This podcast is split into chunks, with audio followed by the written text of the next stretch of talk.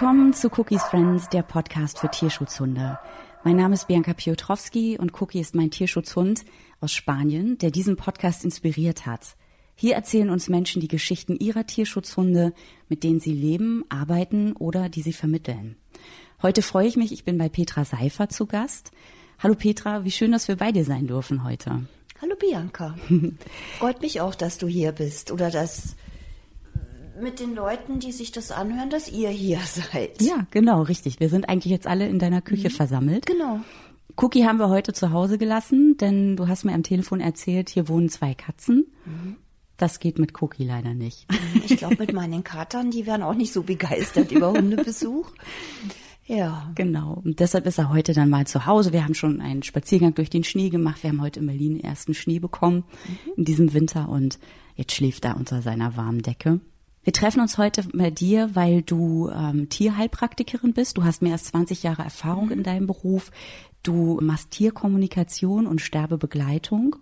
Und genau darauf möchte ich heute gern den Schwerpunkt dieser Folge legen. Denn auch wenn ich mit Cookie den Deal gemacht habe, dass wir beide 130 Jahre alt werden, ich glaube, irgendwann müssen wir uns doch mal mit dem Ende des Lebens auseinandersetzen. Aber bevor wir dazu kommen, Petra, als wir uns verabredet haben in deiner Küche und du mir von deinen Katzen erzählt hast, da habe ich mich gefragt, was sind denn das für Katzen, mit denen du hier lebst? Also es sind zwei Kater, es sind noch Jungspunde, kann man sagen, im besten Katzenalter. Der Liu, der wird die Zeit verschwimmt immer so fünf oder sechs nächstes Jahr und der Trüffel wird nächstes Jahr drei. Sind auch beides Tierschutzkater, natürlich. Also wie könnte es anders sein? Es gibt ja so viele Tiere jeder Art, die gerne ein neues Zuhause und ein gutes neues Zuhause hätten. Und der Trüffel, also der Jüngere, der kommt aus dem Tierheim Luckenwalde. Die waren da überschwemmt von Katzenbabys und er wurde halt mit seiner Mutter und den Geschwistern ausgesetzt. Also da waren die wirklich noch Minis. Und der Liu, der war sogar schon mal im Fernsehen. Das war nämlich so ein Demokater für den illegalen Katzenwelpenhandel, weil das gibt's ja nicht nur mit den Hunden, sondern das gibt's inzwischen leider auch mit Katzen. Und der war halt auch noch viel zu klein, als er von seiner Mama wegkam. Man vermutet, er wurde aus der Türkei per Flugzeug hier eingeschmuggelt. Und das sind so ein paar Ängste geblieben, wo wir dran arbeiten, die aber immer noch nicht ganz aufgelöst sind. Also zum Beispiel, und da gibt es bestimmt auch einige Hunde, diese kleinen Kehrmaschinen, die auf den Gehwegen fahren. Wenn der dieses Geräusch hört, und ich wohne ja im vierten Stock und die Straße ist tief unten, rennt er weg und versteckt sich. Mhm. Und ich denke, das hört sich ähnlich an wie diese Gepäckautos, die am Flughafen fahren. Mhm. Wahrscheinlich war der als kleiner Mutterseelen allein da auf diesem Wagen und dachte, die Welt geht unter. Mhm. Und solche Ängste aufzulösen, auch wenn man da mit Homöopathie ansetzt, mit Bachblüten, mit energetischen Methoden ist es natürlich nicht wie mit Fingerschnipsen wegzuzaubern, sondern da braucht es halt manchmal wirklich Zeit, bis man das aufgelöst hat. Und hast du da bisher Erfolg gehabt schon? Jetzt bei ihm? Mhm. Er ist, also es wird besser. Mhm. Er rennt immer noch weg. Aber er versteckt sich nicht mehr, wenn er das hört. Er rennt so ein bisschen mehr ins Zimmer rein oder wenn er auf dem Balkon ist, dann mag er da halt auch nicht draußen sein, bleibt aber sitzen und geht nicht mehr komplett in Deckung wie mhm. am Anfang. Aber ah, das ist ja schön, dass er da schon ein bisschen mehr seine Ängste abbauen konnte. Mhm. Was schätzt du denn so sehr an den Tieren, dass du ihnen deinen Beruf gewidmet hast? Dass die Tiere meistens so sind, wie sie sind. Ich meine, es gibt zwar auch Hunde, die so tun, als ob sie was an der Pfote hätten, auch wenn es schon längst verheilt ist. Aber die sind, es hört sich jetzt vielleicht gemein an den Menschen gegenüber, aber Tiere sind eigentlich nicht bösartig. Und die nehmen ihr Gegenüber so an, wie es ist. Entweder sie mögen dich oder sie mögen dich nicht. Und die zeigen das auch. Und ich finde, Tiere sind wesentlich unkomplizierter und ehrlicher und ich will jetzt nicht sagen, die besseren Lebewesen, aber ich, ja, ich schätze einfach so dieses ehrlich sein und den anderen so nehmen, wie er ist. Und deswegen mag ich Tiere auch so sehr. Mhm. Und was noch dazu kommt, also Tiere werden ja immer noch und vielleicht sogar auch noch mehr als früher vom Menschen unterdrückt und der Mensch zwängt den Tieren seinen Willen auf.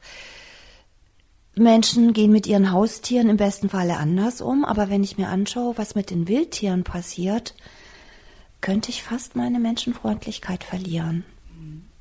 Wobei man da ja eigentlich immer gleich in die Massentierhaltung denkt, wenn man daran denkt, dass Tiere Ja, das natürlich gezwungen auch. werden. Aber was Ja. meinst du bei Wildtieren? Was macht dich dass da man wütend? ihnen ihren Lebensraum nimmt. Und das finde ich ganz schlimm. Also wenn man oder wenn ich ein Bild sehe, und das hat sich bei mir wirklich eingebrannt, das, oh, ich glaube, das war in einem Greenpeace-Magazin, ging eben auch um die Regenwaldrodung. Das war ein einziger Baum, der noch stand, fast komplett entastet, also nur noch so Aststummelchen und ganz oben im Wipfel, Entschuldigung, ganz oben im Wipfel saß ein Orang-Utan. Und wenn du dem in die Augen geguckt hast, und das konntest du über das Bild gut, also ähm, finde ich das schon wirklich heftig, was Menschen ihren Mitlebewesen antun. Ja, über die wird oft nicht nachgedacht. Ne? Das ist einfach ein Wirtschaftszweig. Da wird eine große Fabrik gebaut, wie jetzt hier bei uns in Brandenburg oder eben dort auch im Regenwald. Da wird so eine landwirtschaftliche Nutzfläche geschaffen und der Orangutan ist total egal. Ne? Und wie kurzsichtig ist das und wie egoistisch ist das? Also Ja, das stimmt. Du hast dich ja entschieden, die Tiere mit Homöopathie zu behandeln. Warum ist die Entscheidung auf die Homöopathie gefallen? Weil ich gerne mit geistartigen Energien und Kräften arbeite. Also ich bin ja tatsächlich Heilpraktikerin für Menschen mit einer Heilpraktikerausbildung und der Prüfung bei der Amtsärztin. Und ich habe während der Ausbildung auch Fußreflex gelernt, weil damals gab es noch keine Tierheilpraktikerausbildung, als ich das gemacht habe. Und ich wollte halt gerne das richtig lernen. Ähm, und habe dann eben gemerkt, nee, das es ist total interessant, aber es liegt mir nicht. Es liegt mir nicht wirklich, zum Beispiel mit Akupunktur da wirklich Nadeln zu setzen. Das ist mir, das ist mir einfach schon zu sehr Eingriff in die Materie. Und ich liebe halt das Geistartige an der Homöopathie. Und ich finde es auch gut, bei den Sachen, die ich mache, so wenig Hilfsmittel wie möglich zu brauchen. Das heißt, ich kann es eigentlich überall, jederzeit ich brauche ein gutes Repertorium und ein gutes Arzneimittelbild, Arzneimittelbilderbuch, also eine gute Materia Medica. Und ich brauche mich. Und sonst brauche ich nichts dafür. Also ich kann selbst die homöopathischen Mittel, ich kann die direkt verabreichen. Ich kann die aber auch mental schicken oder per Frequenz einschicken, weil die Hochpotenzen, das ist ja, die wirken ja nur über Information, da ist ja gar kein materieller Wirkstoff mehr drin. Und es wirkt alles. Das finde ich sehr schön. Das ist ja auch der Kritikpunkt von Menschen, die da von außen drauf gucken, dass sie sagen, ja, da ist so ein bisschen was in Wasser aufgelöst und das soll helfen am Ende. Also es gibt einen Japaner, der hat einfach ganz viel Wasser und Gewässer untersucht. Und der hat zum Beispiel an einem See eine buddhistische Zeremonie abgehalten, hat vorher die Wasserkristalle sich angeguckt, wie sehen die vor der Zeremonie aus, und hat sich die dann nach der Zeremonie angeschaut. Und die hatten wirklich eine andere Struktur. Das findet man auch garantiert im Internet. Die waren viel geordneter, viel klarer, viel regelmäßiger, viel schöner. Und diese buddhistische Zeremonie, das ist ja auch eine Information. Da wird ja jetzt auch nichts direkt ins Wasser gegeben. Und es gibt bestimmt irgendwann Geräte, die auch die Wirksamkeit der Homöopathie messen können, weil nur weil wir das nicht messen können, heißt es ja nicht, dass es das nicht gibt. Das ist vielleicht ein bisschen abgedroschen, Goethe zu zitieren, der gesagt hat, es gibt mehr Dinge zwischen Himmel und Erde, als wir uns vorstellen können. Und so ist es auch. Wem empfiehlst du denn, dich zu konsultieren? Eigentlich jeden, der sein Tier ganzheitlich behandeln möchte und vielleicht sein Tier auch ein bisschen besser verstehen möchte. Wer sind denn deine Kunden und aus welchen Gründen kommen die zu dir? Das ist ganz unterschiedlich. Also manche kommen, weil sie sich selber homöopathisch oder naturheilkundlich behandeln lassen und wollen das auch für ihr Tier. Die anderen kommen, weil der Tierarzt sagt, sie sind austherapiert, ich kann ihnen nicht mehr helfen. Und da muss man manchmal den Leuten dann halt auch sagen, also zaubern kann ich auch nicht. Ich kann natürlich nie versprechen, dass ich heilen kann, dass ich es heilen kann. Das ist in manchen Sachen auch gar nicht möglich. Aber dass man zumindest die Lebensqualität bessern kann und vielleicht auch die Symptome lindern kann. Das kommt halt immer drauf an, was es ist. Oder manchmal natürlich auch kann die Homöopathie halt doch was beheben, was die Schulmedizin nicht kann. Mhm. Es ist sehr gemischt, wer zu mir kommt. Mhm. Und welche Rolle spielt in deiner Arbeit die Tierkommunikation? Und was kann man sich als Laie darunter vorstellen? Also ich, ich bin auf das Gespräch mit dem Menschen angewiesen, weil der mir ganz viel über sein Tier erzählt. Und ich gehe aber auch mit dem Tier in Kontakt und spüre zu dem Tier hin. Und da kann ich dann auch manchmal Sachen wahrnehmen, die mir der Mensch halt nicht erzählt. Oder zu manchen Sachen das Tier auch nochmal gezielt befragen. Ich würde jetzt keine Diagnose nur auf der Tierkommunikation aufbauen. Aber es ist nochmal ein gutes Hilfsmittel, um da vielleicht ein bisschen mehr wahrzunehmen. Es ist eine Kontaktaufnahme auf innerer Ebene. Also das ist nicht ein Gespräch im Außen, sondern ich verbinde mich mit mir, ich bin in mir und hole das Tier zu mir. Ich lade das Tier ein, sich in mir, mit mir sozusagen zu verbinden oder mit mir in Kontakt zu gehen. Und ich höre nicht nur in gesprochenen Worten, sondern ich sehe Bilder oder ich habe ein bestimmtes Gefühl, das mir das Bild, äh, das Tier schickt. Manchmal ist es auch so, dass es nicht, wie wenn ich jetzt äh, lese oder mir ein Mensch was erzählt, das so der Reihe nach, also chronologisch geht, sondern das ist wie so ein Päckchen, das ich bekomme und das packe ich dann aus und entrollt es für mich. Mhm.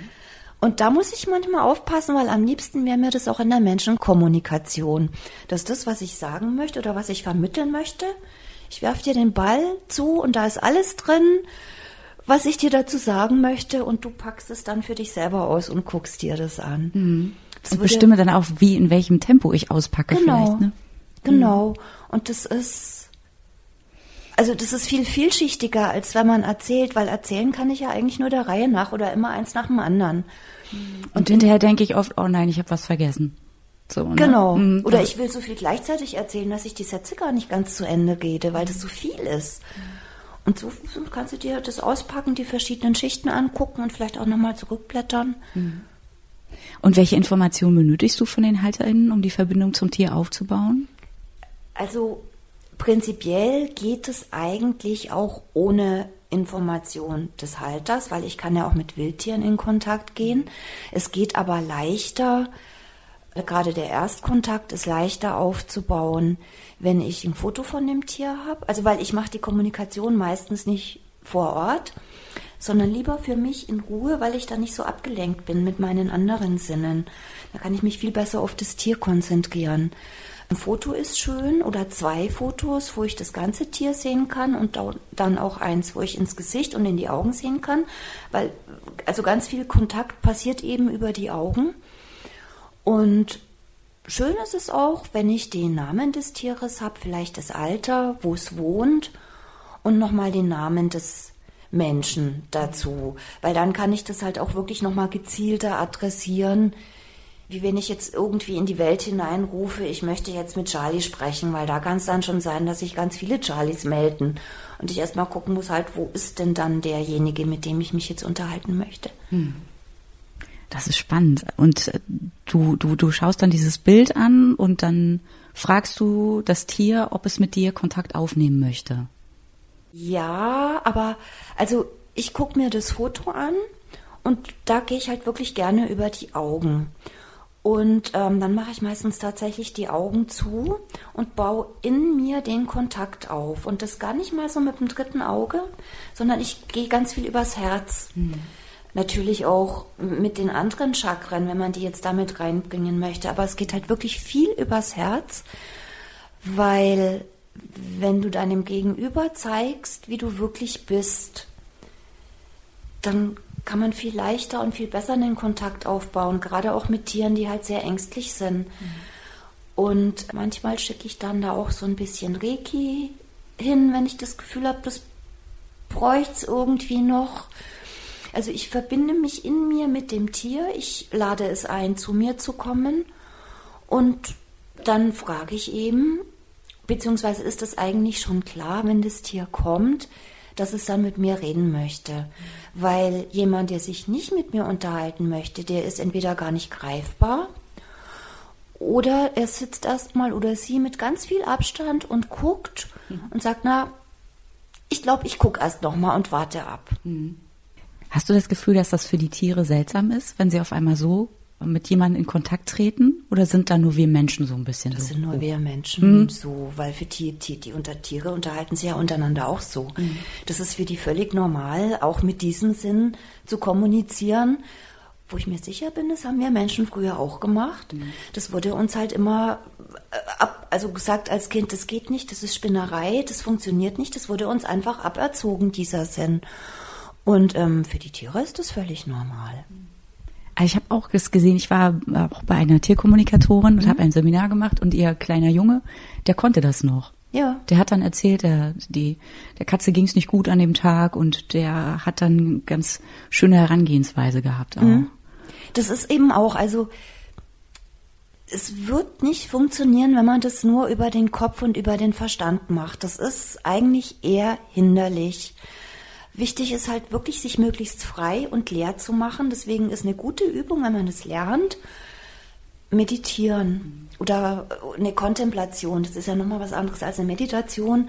Aber halt wirklich sich mit sich verbinden und sich möglichst leer machen und dann einfach offen sein für das, was da kommt.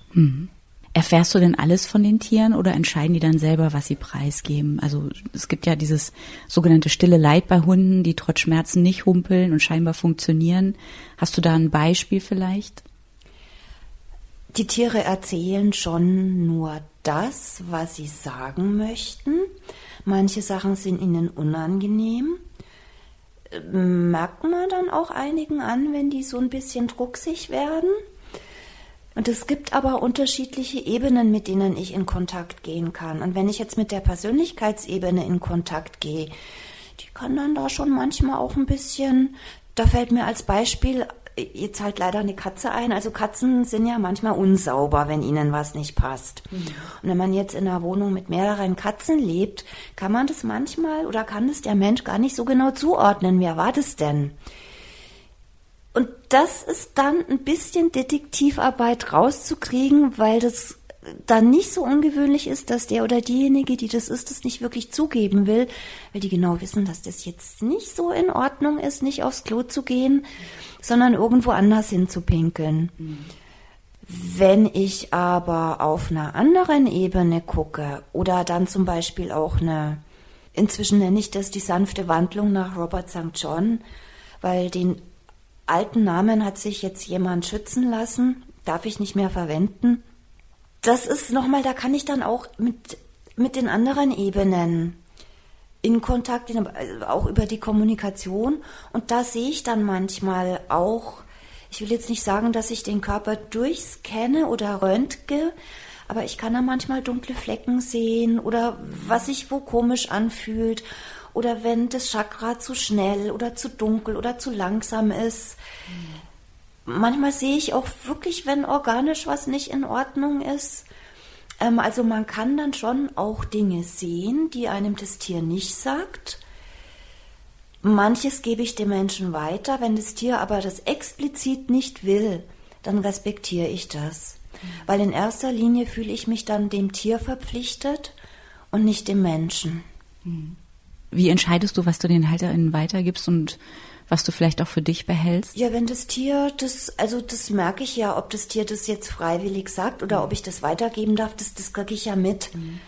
Oder auch, so wie Menschen auch, haben halt auch die Tiere unterschiedliche Arten zu, zu reden oder zu kommunizieren. Der eine erzählt ganz viel und es kommt ganz viel und es sprudelt raus und mm, mm.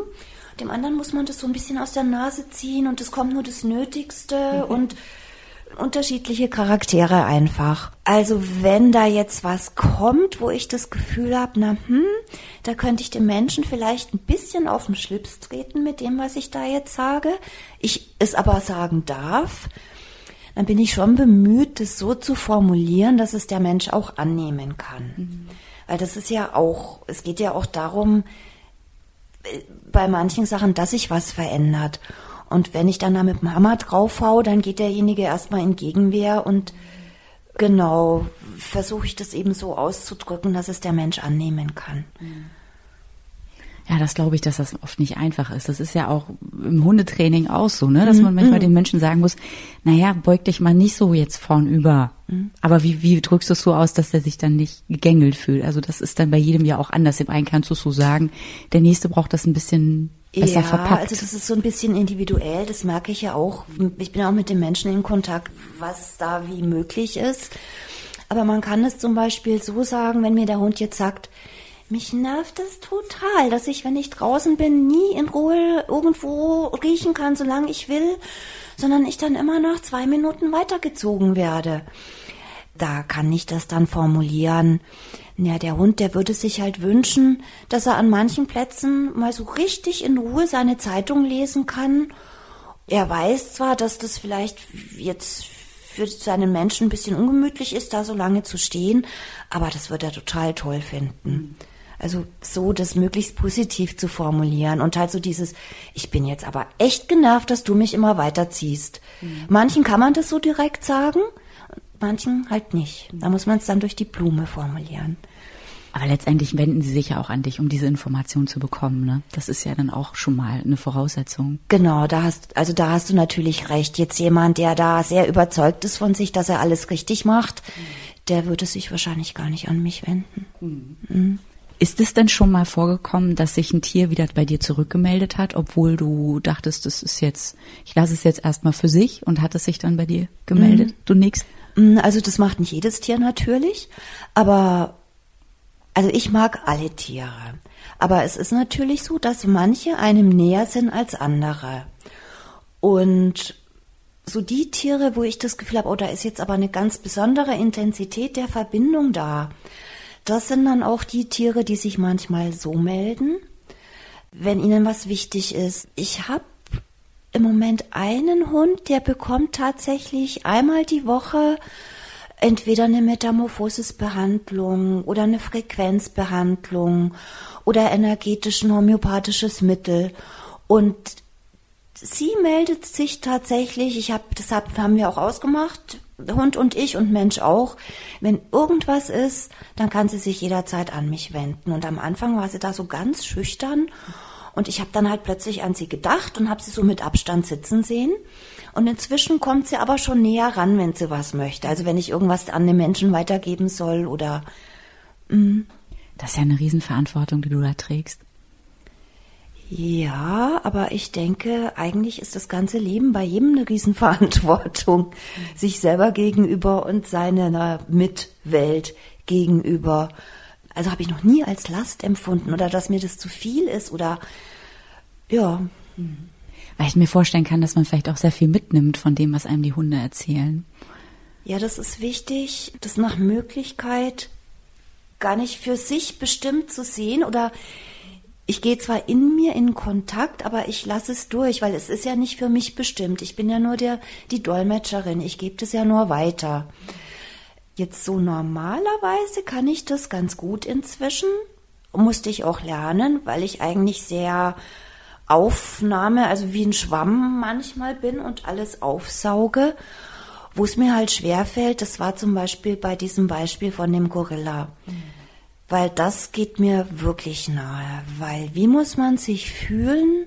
Also was muss das Gefühl? Was, oder ich weiß, wie sich das anfühlt, aber wenn sich das mal jemand vorstellt, also ich weiß es deswegen, weil ich ja in Kontakt gegangen bin mit diesem Tier. Aber wie jetzt jemand, der keine Tierkommunikation macht, wenn der, also wenn er sich einfach mit all seinen Sinnen fühlt, was ist das für ein Gefühl? Meine Umwelt ist, es ist alles weg, meine Familie ist weg, es ist alles, alles, mein, es ist alles weg. Jetzt die Geflüchteten, die wissen, was das für ein Gefühl ist. Und das ist so ein, so ein raumgreifendes, trauriges Gefühl. Und da muss ich dann schon ein bisschen arbeiten, dass ich das wieder gehen kann, lassen kann. Ja. Weil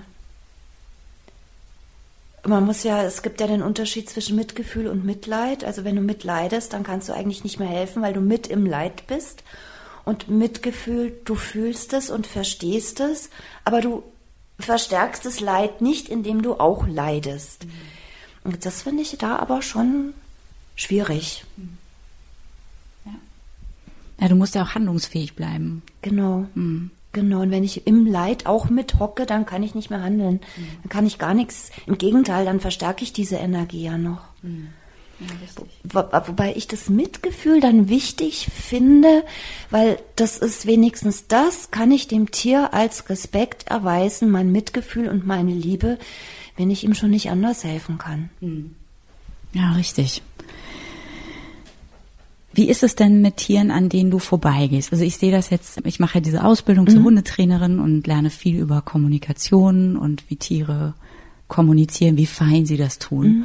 Und allein schon durch die Stadt zu fahren und zu sehen, wie Menschen mit ihren Hunden an der Ampel allein schon umgehen, mit einem Halsband daran rucken und das Tier guckt schon nach oben und der Mensch schimpft und dass einem da manchmal schon die Tränen kommen. Mhm. Wie schaffst du es denn, durch ähm, die Stadt zu gehen oder auch an Pferdekoppeln vorbeizukommen? Mhm. Ich habe von einer Tierkommunikatorin mal gehört, für sie ist es ganz schlimm, an Pferdekoppeln vorbeizugehen, mhm. weil so viel ankommt. Mhm.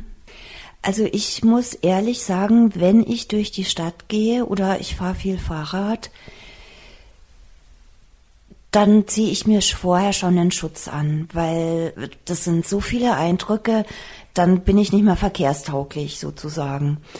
Wenn was sehr intensiv ist, dann bekomme ich das natürlich auch mit. Was mir da als Beispiel einfällt, wenn ich vielleicht mal nicht dran denke, meinen Schutz aufzubauen, wenn ich im Bioladen an der Gemüseabteilung vorbeigehe. Äh, mich quatschen die Marienkäferchen an. Oh, kannst du mich bitte rausbringen?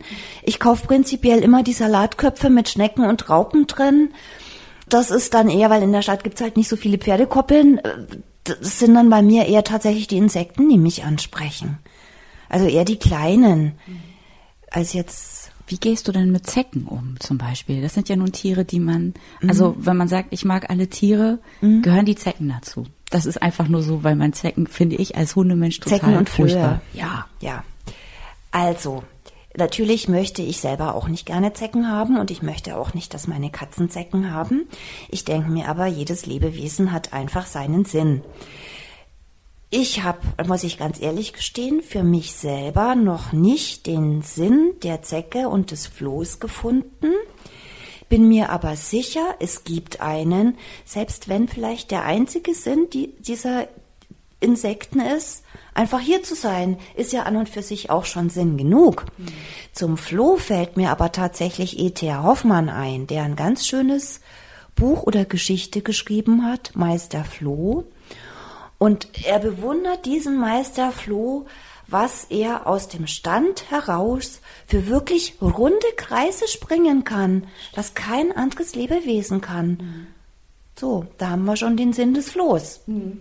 Ja, stimmt. Also ich bin mir sicher, Zecke hat auch ihre Daseinsberechtigung. Mhm. Mehr Toleranz für die Zecke. Genau.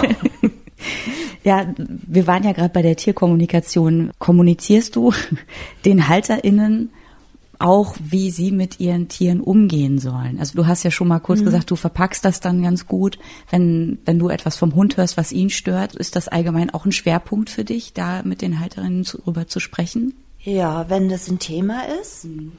Und das Tier manche Sachen anders bräuchte, als es ist, oder mehr aus sich herausgehen könnte oder manchmal gibt es da halt in der Kommunikation zwischen Mensch und Hund oder Mensch und Tier einfach Missverständnisse, entweder weil der Mensch noch gar nicht so wirklich Hundeerfahrung hat mhm. und vielleicht ganz viel so von seinem Verständnis ins Tier hinein interpretiert, passiert ja leicht, dann gebe ich da schon weiter, was sich der Hund, sagen wir mal Hund, weil das heißt ja Cookies und Friends, ähm, was der Hund bräuchte, damit er so und so sein kann oder ja, was er sich wünscht, wenn es nur irgendwie ein Kissen in einer bestimmten Farbe ist. Mhm.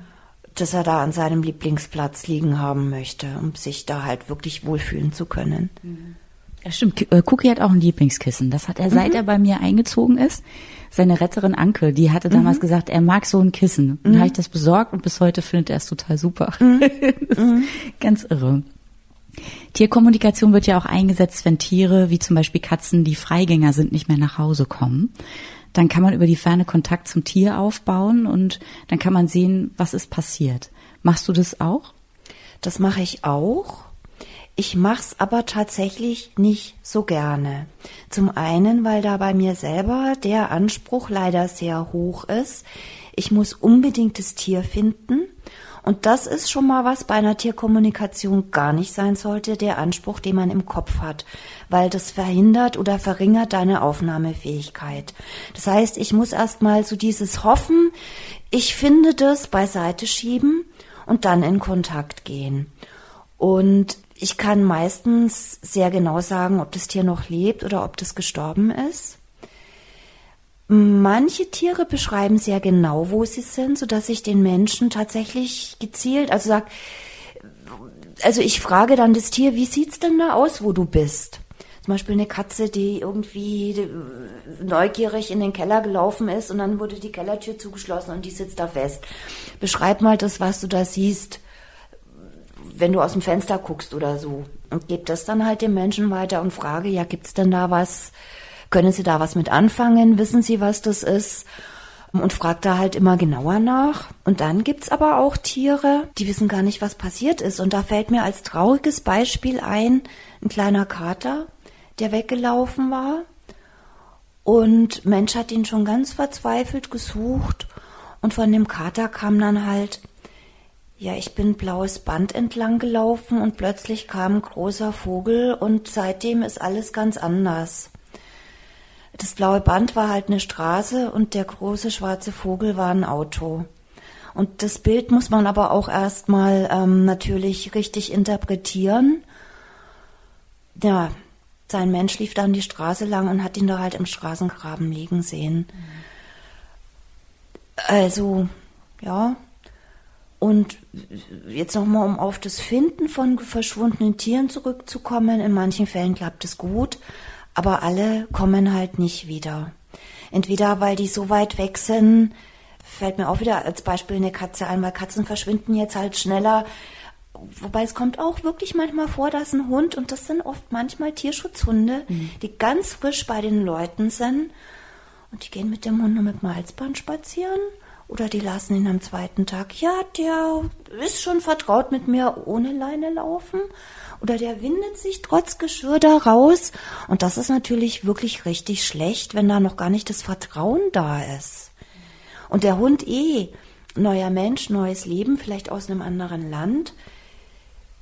Das ist dann schon schwierig, die so zu stärken und ihnen so Mut zu geben, dass die sich finden lassen oder dass sie vielleicht auch von alleine zurückkommen. Mhm.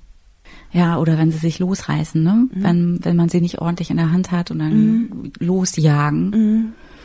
Ja, das stimmt. Das, das hatten wir auch schon so im, im Januar. Ein Hund sich losgerissen ja. und zum Glück zurückgekommen. Eine Fährte ja. gelegt und dann irgendwann stand er vor der Tür. Ja, ja. Oh, waren wir ganz glücklich drüber. Ja, weil die meisten Tiere, die wollen eigentlich schon wieder nach Hause. Also zumindest jetzt von den Menschen, die mich bitten, ich soll ihr Tier suchen. Mhm. Weil ich denke, jemand, der sich freut, dass sein Tier weg ist, klar, der wendet sich nicht an mich. Nee, richtig. Oder sie. Ja. Eine besonders wichtige, aber auch schwierige Zeit im Leben unserer Tiere, die wir aber sehr gerne verdrängen, und ich gehöre ja auch dazu, ist das Sterben des Tieres. Und wir hatten das ja eben auch schon. Du stehst an der Seite der Tiere und an der Seite ihrer Menschen. Warum hast du denn diesen Schwerpunkt gewählt? Es ist mir ein ganz wichtiges Thema. Schwerpunkt ist vielleicht nicht ganz richtig ausgedrückt es gehört halt einfach dazu, so wie die Geburt völlig normal ist und die Geburt in dieses Leben hinein ist, so ist das Sterben genauso normal, gehört auch dazu und ist die Geburt aus diesem Leben heraus ins, wenn man an Wiedergeburt glaubt, ins nächste Leben oder erstmal in eben diesen körperlosen Zustand. Und ähm, Sterben und Tod wird in unserer Gesellschaft halt gerne verdrängt, so ewige Jugend und ewiges Leben. Und es ist aber halt einfach da und es gehört dazu. Und ich denke, eine Vorbereitung darauf ist, wenn man mal das tibetische Buch vom Leben und Sterben lesen möchte, so wie man lebt, so stirbt man auch. Und je besser ich mich im Leben schon aufs Sterben vorbereite, desto besser werde ich auch sterben können und desto besser kann ich auch mit dem Sterben meines Tieres umgehen. Also ich würde halt wirklich sagen, so wie man lebt, so stirbt man auch. Ja, letztendlich um meinen Tod mache ich mir eigentlich keine Gedanken. Mhm. Ich habe immer nur Angst um die anderen, die ich liebe, mhm. dass die gehen. Da gehört natürlich auch das Tier dazu. Mhm. Wie kannst du denn in der Zeit den Menschen und Tieren zur Seite stehen? Also für die Tiere ist das Sterben meistens tatsächlich wirklich normal, weil ja, so wie ein Tier dich annimmt, wie du bist und meistens so ist, wie es ist, so gehört es für die einfach auch dazu. Und der Mensch hat ganz oft Angst davor, aber diese Angst vorm Sterben, das ist bei Tieren eigentlich ganz, ganz selten. Und es gibt zum Beispiel ein paar homöopathische Mittel, die in der Sterbebegleitung ganz wichtig sind.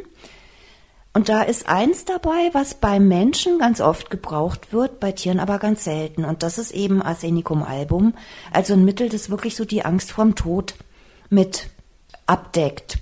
Und das brauche ich bei Tieren super selten. Manche brauchen das, wo ich mir aber auch gar nicht mal so sicher bin, inwieweit ist denn da jetzt vom Menschen was äh, aus Tier übertragen. Die Tiere kommen damit gut zurecht.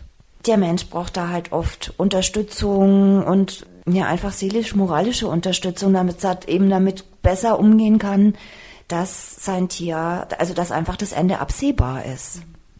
Die Frage ist ja auch immer nach dem richtigen Zeitpunkt. Wann ist der Zeitpunkt, das Tier gehen zu lassen? Wenn das Tier gehen möchte. Also weil eine Sterbebegleitung heißt ja nicht, ich begleite, oder im besten Sinne, ich begleite das Tier nicht bis zu einem gewissen Punkt und dann kommt der Tierarzt mit der finalen Spritze und hilft aktiv nach. So soll es, das ist ja nicht wirklich Sterbebegleitung bis zum Schluss, sondern eine Sterbebegleitung heißt, ich begleite auf den letzten Lebensabschnitten oder dem letzten Lebensabschnitt mein Tier bis zu dem Punkt, wo es selbstständig, selbstbestimmt gehen kann. Und das können die Tiere meistens sehr gut, wenn man sie dabei unterstützt. Das heißt, es ist klar, ich kann nicht mehr heilen, aber ich kann dem, also jede Tierart hat manche Sachen im Sterbeprozess, die ganz typisch sind für diese Tierart. So wie ähm, Kaninchen zum Beispiel gerne schreien, bevor die sterben oder Katzen gerne nochmal ihre Wohnung ablaufen, bevor sie sterben. Oder auch nochmal anfangen zu schreien und zu mauzen, was aber ganz typisch ist. Also das gehört dazu, weiß aber kein Tierarzt, weil die wissen gar nicht, wie ein Tier normalerweise stirbt, weil die schläfern das halt ein. Man kann eben den Zuständen, die das Maß dessen, was normal ist, übersteigen. Da kann man eben die Spitze abkappen, dass das wieder auf so einem Level ist, dass das Tier gut damit zurechtkommt und dann halt seinen Weg weitergehen kann, weil eine Sterbebegleitung heißt ja nicht so, ich setze mich jetzt hin und mache gar nichts und das soll ja nicht im Verrecken lassen sein, sondern es ist eben eine Unterstützung, dass das Tier wirklich bis zu seinem Ende, bis es wirklich den letzten Atemzug tut, gehen kann, weil dieser Sterbeprozess, das ist ein ganz hochenergetischer Prozess, den sogar die Menschen, die da sonst nicht so sensibel sind dafür, wenn es ihnen gelingt, wirklich da mitzugehen bis zum Ende, die waren, sind wirklich alle super dankbar, dass sie das geschafft haben, dass sie das durchgehalten haben, dass sie einfach das, was da passiert, diese Energie, die da freigesetzt wird, dass sie die spüren konnten und deswegen ist es auch so wichtig, weil in diesem hohen Energiezustand ist es der Seele oft möglich, Sachen aufzulösen, an die man zeitlebens halt nicht rangekommen ist. Und deswegen finde ich das auch so wichtig, nicht vorzeitig zu sagen, so, jetzt ist Schluss oder jetzt leidest du so sehr, ich kann es nicht mehr sehen. Das ist nämlich der Punkt, dass es meistens der Mensch ist, der es nicht mehr aushalten kann, aber nicht das Tier. Ja, und deswegen liegt mir das eben so am Herzen. Und deswegen ist es mir so wichtig, da halt wirklich dabei zu sein. Also ich habe viele meiner eigenen Tiere Sterbe begleitet. Und ich sehe das wirklich als ganz, ganz reichen Erfahrungsschatz, auch als Vorbereitung für mein eigenes Sterben. Weil je bewusster ich da mitgehe, und da empfehle ich wirklich wieder eine gute Übersetzung des tibetischen Buchs vom Leben und vom Sterben, heißt oft tibetisches Totenbuch, aber es geht da nicht nur um den Tod, weil je bewusster ich lebe, desto bewusster kann ich einfach auch sterben. Du sagst, die Seele muss dann noch Dinge auflösen? Aufarbeiten, Aufarbeiten. oder auflösen, mhm. so wie bei den Menschen eben auch. Irgendwelche Sachen aus der Vergangenheit oder irgendwelche Verknüpfungen oder Verbindungen oder irgendwelche Verhaltensmuster, wo man halt zu Lebzeiten nicht rangekommen ist. Da ist es eben oft kurz vorm Tod viel leichter, das nochmal aufzulösen, dass man es nicht ins nächste Leben mitnimmt. Kannst du beschreiben, was du, was da passiert mit dem Aufarbeiten? Also bist du dann praktisch nochmal die Übersetzerin? Nee, das macht das Tier. Das, mhm. das ist einfach so ein, so ein hohes Energielevel, weil, ähm, wie drücke ich das jetzt aus? So an diese, dieses, das sind ja alles Energien, sehr hohe Energien. Und du kannst die einfach besser wahrnehmen, wenn du in einem ähnlichen oder auf einem ähnlichen Energielevel bist. Und zu Lebzeiten je nachdem, wie weit entwickelt jemand ist oder was für Gedanken man gerade hat, bist du entweder auf einem niedrigen Schwingungslevel, also wenn du so voller Neid und Hass und Wut bist, ist es meistens ein niedriges Level, wo du dann auch viel leichter damit verhaftet bleibst, als wenn du so in dem Gefühl der Liebe und Verbundenheit bist. Das, ist ein, das sind viel höhere Schwingungsenergien. Und in diesen hohen Energien das ist auch so dieses Resonanzprinzip, dass du das halt auch anziehst und da mitgehen kannst und dich leicht damit verbinden kannst, wenn du einfach ähnlich schwingst. Jetzt habe ich eine Vorstellung, was du meinst. Ich finde es manchmal schwer in Worte auszudrücken, weil das sind so Sachen, die nehme ich eben absolut nicht in, mit dem gesprochenen Wort wahr. Und das dann so auszudrücken, dass es wirklich das ist, was ich da wahrnehme und fühle, finde ich für mich manchmal schwierig. Kann man das vielleicht so mit diesem Satz übersetzen, den Frieden schließen? Ein bisschen? Den Frieden schließen? Den Frieden, Frieden schließen mit dem Leben, mit dem, was man vielleicht nicht so gut fand, ja, was einen belastet sein hat. Mit dem, was mhm. ist, einfach in, es darf alles sein, alles hat seine Berechtigung und ich gehe damit. Also die Widerstände lösen sich auf oder sind aufgelöst oder werden immer weniger, je näher der Sterbezeitpunkt kommt. Wenn der Moment des Abschieds dann kommt, was empfiehlst du, wie sollte dieser Abschied gestaltet werden? Also es ist immer ganz schön, wenn das Tier zu Hause sterben kann, weil ganz klar vertraute Umgebung, man wird da nicht irgendwie in dem weil wirklich im letzten, es gibt ja unterschiedliche Sterbephasen und in der letzten oder nicht nur in der letzten, auch schon in der vorletzten, da pendelt die Seele oft hin und her. Und wenn ich da in Kontakt gehe, habe ich manchmal wirklich das Bild, wie die Seele schon so ein Stückchen außerhalb des oder über dem Körper schwebt und wirklich wie mit einer energetischen Nabelschnur nur, nur noch mit dem Körper verbunden ist. Und wenn du dann jemanden transportierst oder irgendwo hinbringst, also das ist ich will jetzt nicht sagen gewaltsam, aber das ist da so ein Cut, das ist so ein, das bringt da einfach Unruhe rein. Also ich für mich, ich würde auch lieber zu Hause sterben. Und die meisten Tiere, die wollen das halt einfach auch. Die wollen in ihrer Umgebung mit all den Energien, die sie zu Lebzeiten hatten, mit denen, die wollen es ja auch dann mitnehmen oder als letztes in ihrem Körperleben wahrnehmen. Ja, ich stelle mir auch jedes Mal vor, wenn ich mit Cookie zum Tierarzt gehe, dass ich irgendwann mal ohne ihn aus dieser Praxis gehe. Und das ist eigentlich auch der Albtraum. Also mhm. das, das, nee, nee das werde ich wohl auch nicht tun. tatsächlich, wenn es mal nötig sein sollte, ein Tier, also aktiver mitzuhelfen, mhm. weil es vielleicht wirklich ein Zustand ist, wo man sagt, nee, ich kann jetzt mit all den Mitteln, die mir zur Verfügung stehen, kann ich entweder nicht helfen, was sehr selten vorkommt, oder wenn es so ist, dass der Mensch das nicht mehr aushält, weil das soll ja nicht so sein, ich begleite unbedingt mein Tier, bis das von alleine stirbt und dann kippt mir der Mensch um. Da sagen dann auch die Tiere, nee, ich, ich bin eh fast weg. Mir ist es lieber, mein Mensch kommt damit gut klar. Ich finde es völlig in Ordnung, wenn man da jetzt aktiver nachhilft. Dann gibt es ja auch Tierärzte, die nach Hause kommen. Und da ist es halt gut, wenn man das vorab schon abklärt wenn man dann nicht eh außer sich und traurig und in einer Situation, die man halt nicht so oft erlebt, dann noch zum Telefonbuch greifen muss und sich überlegen muss, Mist, wen kann ich denn jetzt anrufen? Nee, lieber sich schon vorher immer den Plan B zurechtlegen, weil dann brauche ich mir nur noch die Nummer raussuchen und muss die anrufen. Vielleicht auch schon mal, wenn man sich nicht sicher ist, ob man das ganz zum Schluss durchhalten kann, schon mal das mit dem Tierarzt abklären. Kommt er nach Hause? Würde er einschläfern? So. Mhm. Ja. Ja, das ist dann die Frage. Also wenn ich dich jetzt an meiner Seite hätte, dann wäre ich mir sicher, ich mache alles richtig. Aber wenn ich jetzt alleine bin dann habe ich irgendwann das Gefühl, ja, jetzt ähm, ist er nicht mehr so richtig bei sich, dann rufe ich den Tierarzt an und dann kommt der und dann passiert vielleicht doch wieder was und er kommt doch wieder ein bisschen zu sich. Und mhm. ist das der richtige Zeitpunkt? Also ich glaube, das ist das, was viele Menschen hinter auch so quält, dass sie sich sagen, Mensch, ich habe es entweder zu spät oder zu früh entschieden. Das ist so ein bisschen tatsächlich auch Charaktersache. Weil es gibt ja Menschen, die überlegen sich sowieso nach jeder Entscheidung, oh, war das jetzt richtig oder hätte ich nicht doch oder hm. Also ich finde es immer ganz wichtig, dass man sich wirklich in sich hineinspürt und mit sich verbindet. Was fühlt sich für mich stimmig an? Weil im Nachhinein mit der Entscheidung zu hadern, an der ich im Nachhinein nichts mehr ändern kann, das, also es ist, ich finde, es ist sehr traurig und es macht auch ganz viel von dem Schönen, was zu den guten Zeiten waren, kaputt, weil ich mich dann so sehr mit dem Hadern verbinde, was so eine ungute Energie ist. Klar kann man sich dann schon mal überlegen, würde ich das wieder so machen? Habe ich das alles? Ist ja auch wichtig zu reflektieren. Wie war das denn? Was habe ich gemacht?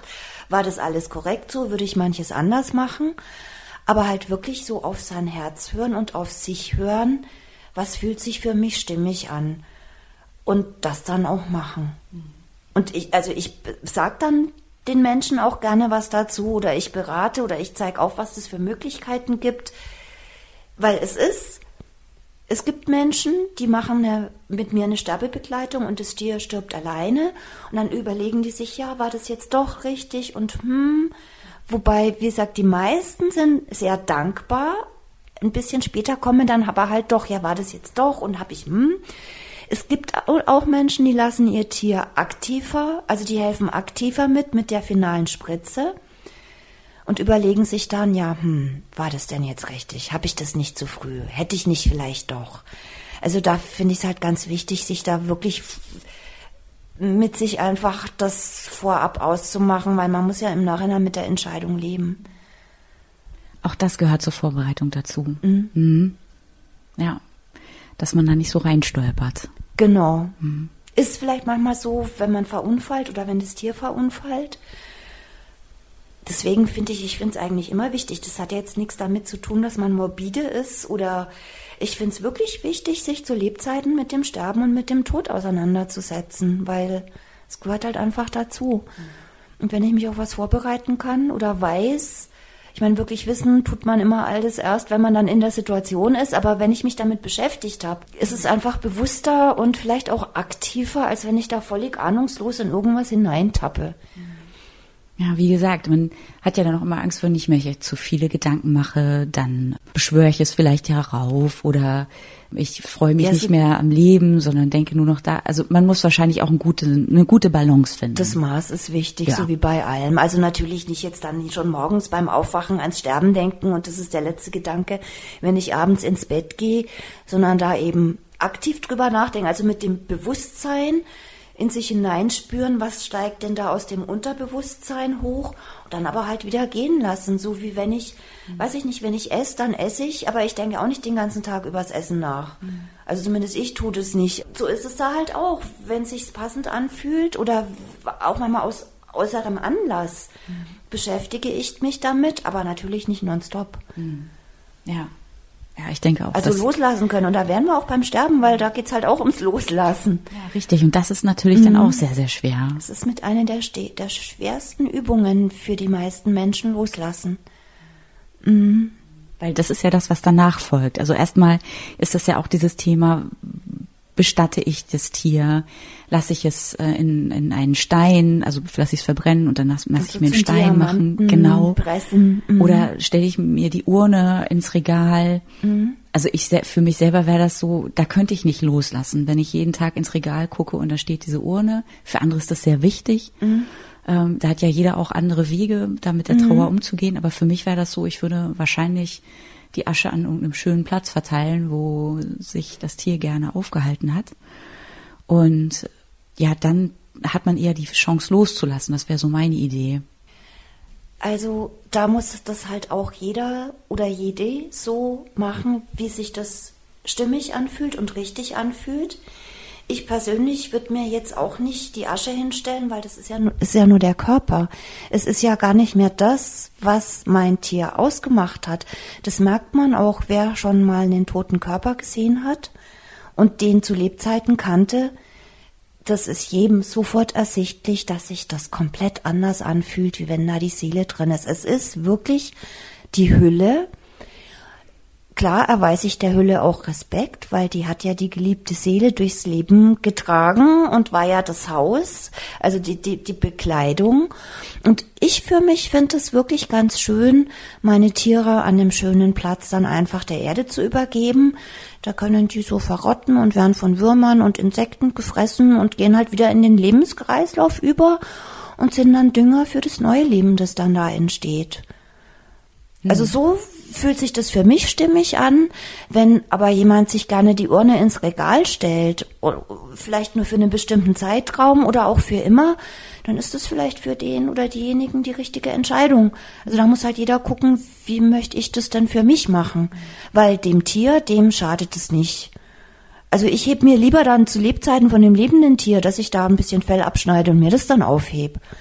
Das finde ich so eine ganz schöne und in Wirklichkeit, wir sind ja immer noch verbunden nach dem Tod. Ja. Also die, die innere Verbindung, die geht ja nicht verloren.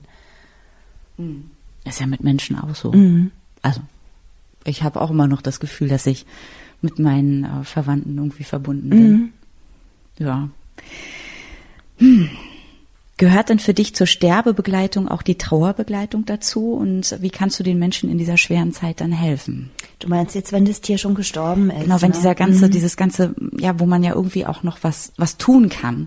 Wenn man mhm. dann hinterher nichts mehr tun kann, sondern nur noch da sitzt und denkt, ah, oh, man, jetzt, jetzt wäre ich mit dem Hund rausgegangen und der mhm. ist nicht mehr da das ist auch wieder, jeder hat da auch seine Art. Manche mögen direkt, wenn das ganz frisch ist, erstmal gar nicht mit jemand drüber reden, sondern wirklich erstmal für sich traurig sein und die Traurigkeit verarbeiten. Manchen ist es ganz wichtig, mich währenddessen anzurufen, dass ich dann einfach live am Telefon mit dabei bin und dann da vielleicht auch noch mal Energien hinschicke sowohl fürs Tier als auch für den Menschen. Manche rufen mich ein, zwei Tage danach an und erzählen mir das. Manche schicken mir nur eine SMS, weil sie sagen, sie können da noch nicht drüber reden. Also da hole ich dann halt den Menschen ab an dem Punkt, wo er steht oder wo sie steht. Und entweder ich schicke dann Reiki hin oder ähm, ich mache da eher oder meistens dann Energiearbeit oder ich erkläre noch mal ein bisschen was oder ich kann ja auch mit mit nach dem Tod in Kontakt gehen, weil die Seele ist ja trotzdem noch da, mit der ich in Kontakt gehen kann. Oder vielen hilft dann auch noch mal ein Gespräch und was ist denn da jetzt passiert und mir kam das also der, Mensch sagt mir, ich habe das so und so wahrgenommen, was sagst du mir denn da aus deiner Erfahrung dazu? Also das gehört schon auch dazu, dann danach vielleicht schon noch mal sich zu unterhalten, wenn das dem Menschen wichtig ist. Ja, das glaube ich auch, weil das mhm. ist ja nun so eine ganz besondere Situation und das mhm. muss man ja auch irgendwie verarbeiten und mit jemandem mhm. darüber zu sprechen, der sich zum einen damit auskennt, so, mhm. aber auch dabei war. Das ist ja noch was ganz anderes, als wenn ich mit jemandem darüber spreche, der da vielleicht nicht so den Zugang zu hat oder sagt, ach komm, kaufst dir ein neues Tier, guck mal, da ist wieder ein Transport mit Tierschutzhunden mhm. angekommen und ist vielleicht für denjenigen aber erstmal nichts. Also ich habe mhm. neulich jemanden getroffen, der meinte, er brauchte zwei Jahre. Das ist ganz unterschiedlich, wie lange jemand trauert.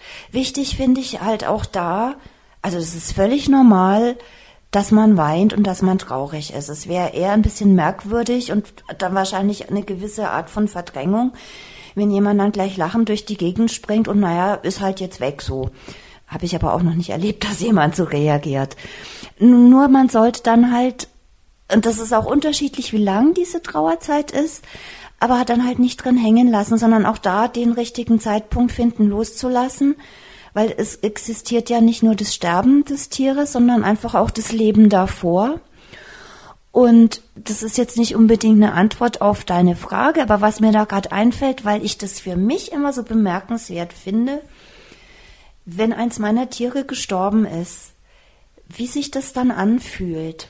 so dieser Zustand von Zeitlosigkeit und es wird alles relativiert. Es relativiert, was ist wichtig, was ist unwichtig. Und du weißt, du weißt plötzlich wirklich, was ist wichtig im Leben. Das ist dann eine andere Sache, dieses Wissen zu halten und immer bewusst wieder in deinen Alltag zu integrieren. Aber in dem Moment wirklich so, ja, was mache ich mir über so viele Sachen überhaupt den Kopf, die so unwichtig sind? Und das hört sich vielleicht jetzt ein bisschen komisch an, wenn ich sage, das finde ich das Schöne dran. Aber es ist eigentlich wirklich eine schöne Energie, dieses Gefühl von, es ist eigentlich vieles so unwichtig, womit wir uns im Alltag beschäftigen. Und wie könnte die Welt aussehen, wenn wir uns mit dem beschäftigen, was wirklich wichtig ist? Da kommt mir gerade die Folge von Jaspers Abenteuer in den Kopf. Jasper ist ein Kumpel von Cookie. Jasper mhm. ist ein Galgo, der gerettet wurde von Christoph und Anja und Christoph war jetzt bei der FBM in Spanien. Das ist eine Organisation, die dort die Galgos rettet mhm. von den vor den Jägern. Ich habe ihn dann kurz danach getroffen und er meinte auch, man war so die ersten Tage noch so da drin und man hört es auch, er hat so ein, so ein Tagebuch gemacht darüber, jeden Tag nochmal, was er gemacht hat, was er fühlt. Das sind sehr beeindruckende Folgen geworden. Mhm. Und ja, da hatte man auch das Gefühl, er war an so einem Punkt, wo, wo er wusste, das ist wichtig und alles andere brauche ich ja. nicht, ist nicht wichtig. Aber dann kommt der Alltag wieder ja. und dann verschwindet das Gefühl dann auch wieder. Und dann hat, sind wieder andere Sachen, haben Priorität, die vielleicht gar nicht so wichtig sind. Aber das ist ja auch, es ist ja schon mal total super, überhaupt dieses Gefühl oder diese Erfahrung zu machen und für einen Moment zu halten. Und das ist klar, ich kann so den Zustand der Erleuchtung nicht mein ganzes Leben halten, weil sonst müsste ich ja gar nicht mehr hier sein eigentlich.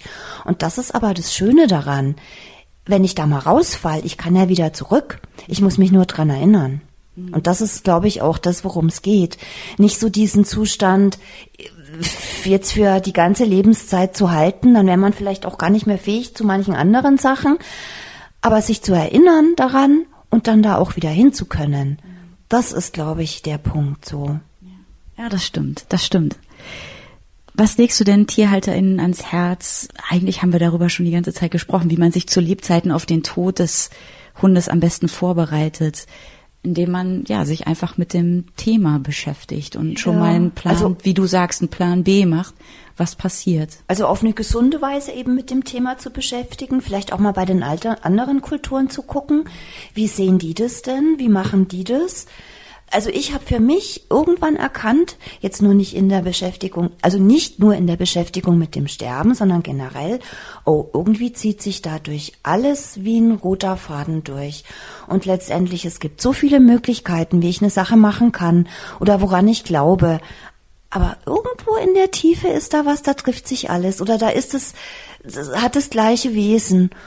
Klar, wenn ich mir jetzt ein junges Tier hole, da muss ich mich nicht zwingend schon mit dem Thema Sterben auseinandersetzen, aber ich kann ja vielleicht mal ein Buch darüber lesen oder ich krieg's vielleicht im Bekanntenkreis mit. Ja, und das einfach für genauso normal empfinden und dazugehörig wie alles andere auch, weil es, wenn eins von Geburt an klar ist, dann ist es halt wirklich das, dass das Leben irgendwann mit dem Tod endet. So, das ist die Abmachung. Oder man verdrängt es so wie ich und sagt, wir werden 130. Oder so. genau. ähm, für dich als Tierheilpraktikerin wird, ja, wird sich die Begleitung der Tiere in der letzten Phase ihres Lebens in Zukunft ändern. Inwiefern und warum ist das so? Mhm. Also es wird sich die Begleitung oder meine Begleitung nicht nur in der letzten Phase des Lebens ändern, sondern schon komplett während des ganzen Lebens. Weil vielleicht haben das manche auch schon mitbekommen, wobei viele auch die wirklich viel mit Tieren zu tun haben, die wissen das gar nicht. Es gibt ab oder ab dem 28. Januar nächsten Jahres tritt das neue Tierarzneimittelgesetz in Kraft. Und bisher war es so, dass die ganzen Tierarzneimittel mit beim Menschen, also mit im Arzneimittelgesetz drin waren. Und jetzt hat man das aber getrennt und der große Aufhänger ist Antibiotikamissbrauch und was weiß ich, was ja durchaus sinnvoll ist, wobei man da auch mal Massentierhaltung vielleicht abschaffen könnte. Auf jeden Fall dürfen ab diesem Zeitpunkt Tieren nur noch Medikamente gegeben werden, die wirklich eine Zulassung für Tiere haben. Es gibt ein paar Ausnahmen, das darf dann aber auch nur der Tierarzt. Und die ganzen homöopathischen Hochpotenzen. Und ich aber, also es ist klassisch homöopathisch zu arbeiten, wie bisher, ist dann nicht mehr möglich, weil die homöopathischen Mittel, die es für Tiere gibt, das sind meistens Komplexmittel. Das heißt, das sind verschiedene Mittel, die in die gleiche Wirkungsrichtung gehen, in einem Mittel zusammengefasst. Das sind meistens Tiefpotenzen. Und so der Ansatz ist, na, das wird schon das dabei sein, was hilft und das andere macht dann nichts. Um aber wirklich nach Hahnemann arbeiten zu können, bedarf es der Hochpotenzen. Und da gibt's aber nichts für Tiere zugelassenes, weil das war bisher noch, ein, es war einfach nicht nötig. Weil egal ob Tier oder Mensch, Globuli ist Globuli. Und leider es gab da auch Petitionen und Bemühungen, dass man doch der Homöopathie da einen Sonderstatus zubilligt. Die Briten haben das anders gemacht, die haben sich ihre Tierhomöopathen erhalten. In Österreich, glaube ich, gibt es da auch eine andere Regelung. Da weiß ich aber nicht genau wie. Auf jeden Fall wird da die Homöopathie mit der Schulmedizin in einen Topf geworfen.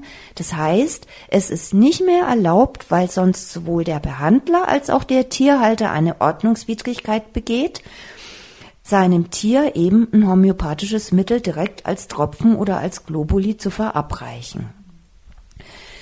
Das heißt, das ist einfach nicht mehr möglich, so wie bisher, ich gebe ein Globuli oder ich löse es auf und gebe dann eben einen Tropfen, damit es ein bisschen sanfter wirkt, ist, geht dann offiziell nicht mehr.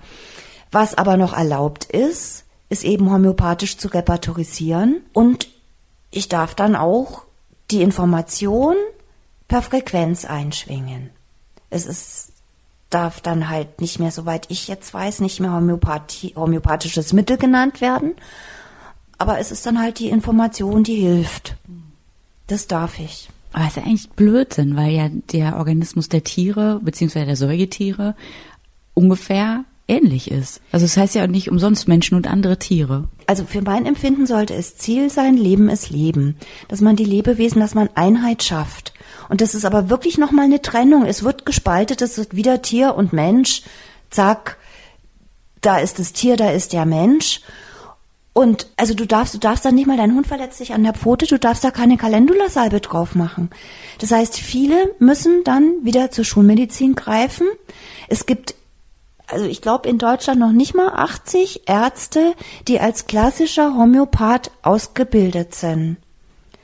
Wie soll man das denn ersetzen? Es wird darauf hinauslaufen, dass die Tiere mehr Schulmedizin bekommen. Und wenn man das noch weiter denkt, die ganze Literatur, die wird ja dann nicht mehr gebraucht, weil wenn ich das bei meinem Tier eh nicht anwenden darf, was soll es dann noch das Buch dazu geben? Das heißt, da verschwindet wahrscheinlich auch ganz viel Wissen. Also, es wird auch nicht weiterentwickelt. Es wird auch nicht weiterentwickelt. Und ich finde, es ist so ein Widerspruch, weil auf der einen Seite heißt es, Homöopathie hilft nicht und dann darf ich das aber nicht geben. Jeder kann in die Apotheke gehen und sich und seinem Kind eine Hochpotenz, so viel Globulis nehmen, wie er lustig ist. Aber bei einem Tier darf ich nicht mal einen Tropfen, weil es hilft, geben. Ja, das verträgt sich nicht, ne? Es ist irgendwie, es verträgt sich nicht. Es ist, ich, es ist paradox. Also eine Frau, deren Tiere ich behandle, die meinte zu mir, ich habe irgendwie das Gefühl, als müsste ich ab jetzt immer in einer absurden Welt leben. Und ich finde, das trifft ganz gut, wenn man sich so umguckt, was allgemein passiert. Es wird alles immer absurder. Das heißt, wenn du arbeitest, also mit diesen Globuli mhm. und mit einer Calendula-Salbe, um mhm. es mal wirklich ganz herunterzubrechen, mhm. machst du dich strafbar ab 28. Januar. Also, ich glaube, eine Ordnungswidrigkeit ist jetzt nicht wirklich eine Straftat. Es wird aber, wenn man erwischt wird, auch beim ersten Mal mit einer Geldbuße belegt. Also, und wenn ich das ein paar Mal mache als Behandler, dann kann es passieren, dass ich irgendwann nicht mehr behandeln darf. Und ich habe da auch schon die Meinung gehört, dass es eigentlich, wenn das eine Ordnungswidrigkeit ist, es gibt zwar eine Anstiftung zur Straftat, aber eine Anstiftung zur Ordnungswidrigkeit soll es wohl im Gesetzbuch gar nicht geben. Also von daher, da müsste ich mich jetzt noch mal schlau machen, ob das denn wirklich so ist. Aber auch das ist so ein bisschen absurd irgendwie so. Es wird die Therapiefreiheit eingeschränkt, es wird die Wahl des Berufes eingeschränkt und es gibt auch keinen Bestandsschutz. Das heißt, all denen, die wirklich klassisch homöopathisch Tiere behandeln, die stehen unter Umständen plötzlich ohne Einnahmen da, wenn die keine Möglichkeiten haben, anders zu arbeiten. Kann man irgendwas tun? Gibt es eine Petition? Gibt ja, es etwas, was... Es gibt ein paar Petitionen. Die eine weiß ich jetzt gerade gar doch, ich glaube, die läuft noch. Dann wurde wohl auch ein Rechtsanwalt eingeschaltet. Man kann diese Petition unterschreiben und man kann vielleicht auch den Politikern schreiben. Also immer eine gute Idee, ne? So. Wir sind ja jetzt alle noch so frisch im Saft. Genau. Im neuen Bundestag. Genau, mhm. weil das ist halt auch das Traurige, als dann eben der eine Berufsverband so ein bisschen die Politiker interviewt haben, über was sie da gerade abgestimmt haben. Die meisten waren noch gar nicht mal klar, über was sie da entschieden haben. Die waren sich der, den Konsequenzen dessen gar nicht bewusst. Ich kann es gar nicht nachvollziehen. Also was du beschreibst, warum man das überhaupt, warum, warum man da ein Gesetz macht. Gut, das mit dem Antibiotikum, aber da hast du auch recht, da sollte man auch erstmal in der Massentierhaltung gucken, wie es da äh, vor sich geht. Ja, also Petition, wir merken uns das auf jeden Fall. Genau. Was wünschst du dir denn in Zukunft für deine Arbeit und was wünschst du dir für dich? Also für meine Arbeit wünsche ich, dass ich auch weiterhin mit netten Menschen und netten Tieren arbeiten darf, dass ich den Tieren einfach auch in Zukunft helfen kann. Den Menschen dadurch natürlich auch, wobei mir geht's in erster Linie eigentlich immer, mir sind die Menschen näher als die Tiere aus verschiedenen Gründen. Dass das auch in Zukunft so bleibt, wünsche ich mir. Und ja, einfach nette Menschen. Nette Menschen, die meine Hilfe oder meine Dienste in Anspruch nehmen. Sehr schön. Ja. Ach, Petra, vielen, vielen Dank für das schöne Gespräch. Sehr gerne. Danke, dass ich so meine Arbeit, weil Sterbebegleitung ist halt ein Thema, womit sich noch nicht so viele beschäftigen. Das und Tierkommunikation wird zwar inzwischen immer bekannter, aber man hört schon immer noch, was machst du? Ja, bist du noch ganz knusper, dass ich einfach darüber was erzählen durfte und das vielleicht auch jemanden nahebringen konnte, die oder der sich da noch nicht so mit beschäftigt hat. Mhm. Das ist dir auf jeden Fall gelungen. Also ich habe heute auch wieder Vielen viel gelernt. Dank. Vielen Dank. Wenn du Fragen hast oder die Geschichte deines Tierschutzhundes erzählen möchtest, dann melde dich gerne über cookies-friends at posteo.de und hinterlass mir eine Nachricht auf dem Instagram-Account cookies-friends-podcast. So, wenn du noch nach dem tibetanischen Buch zum Leben und Tod suchst, das packe ich dir selbstverständlich in die Shownotes, genauso wie den Kontakt zu Petra Seifert, damit ihr euch verbinden könnt. Wenn dir Cookies Friends dieser Podcast gefällt, dann hinterlass ihm gerne eine Sternebewertung bei Apple. Das hilft es auch anderen, diesen Podcast zu finden. Ich freue mich, wenn wir uns wieder hören. Bis dahin.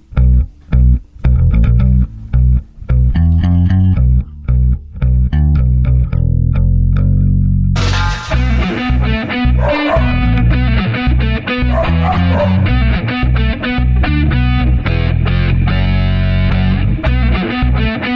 you.